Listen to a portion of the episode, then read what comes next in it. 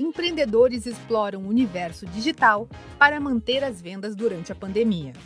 Segundo uma pesquisa elaborada pelo Sebrae, em parceria com a Fundação Getúlio Vargas, 70% das empresas de pequeno porte vendem por canais digitais. Em maio, esse índice era de 59%. Para ajudar o empreendedor a entender a importância da internet para o avanço e o sucesso da empresa, o Sebrae São Paulo preparou essa série com cinco episódios em áudio. Neste segundo programa, você vai conhecer as vantagens do marketplace e do e-commerce para as vendas online. Como vender online? Quando o assunto são vendas pela internet, as pesquisas revelam um cenário favorável para os empresários. O levantamento realizado pela Mastercard e America's Market Intelligence indica que 46% dos brasileiros aumentaram o volume de compras online durante a pandemia. Para o empreendedor que está iniciando as vendas online, a escolha da plataforma utilizada pode trazer algumas dúvidas. Qual a melhor opção para a empresa? Marketplace ou e-commerce?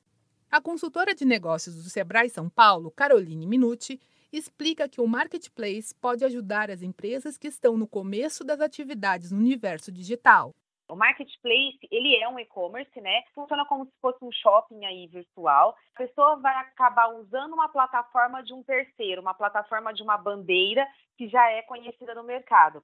Essa é a vantagem do marketplace. Os clientes às vezes ainda não conhecem a empresa que acabou de abrir. É mais vantajoso entrar no marketplace porque ele vai estar vendendo através de uma bandeira que já é conhecida. Então acaba ficando mais fácil porque essa bandeira já tem a divulgação, já é reconhecida no mercado e as pessoas já acessam aquela plataforma para consumo. E a pessoa vai conseguir gerar volume de vendas. O marketplace ele não fortalece a marca, mas ele gera volume de vendas que são entradas no caixa para daí começar a fazer investimentos aí na própria marca. Se o marketplace é uma opção para os pequenos negócios que querem dar o primeiro passo, o e-commerce pode ser a plataforma para quem já tem uma marca consolidada e um volume de vendas mais significativo. É o que explica a especialista do Sebrae São Paulo, Caroline Minuti.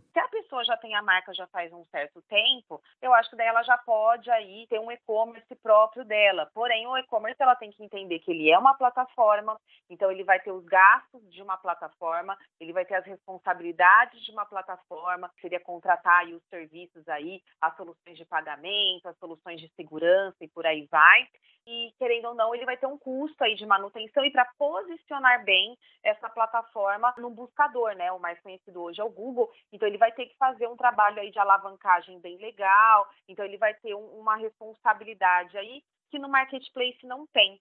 Agora você já sabe. Antes de escolher entre o marketplace ou e-commerce, é importante conhecer em qual momento está a empresa.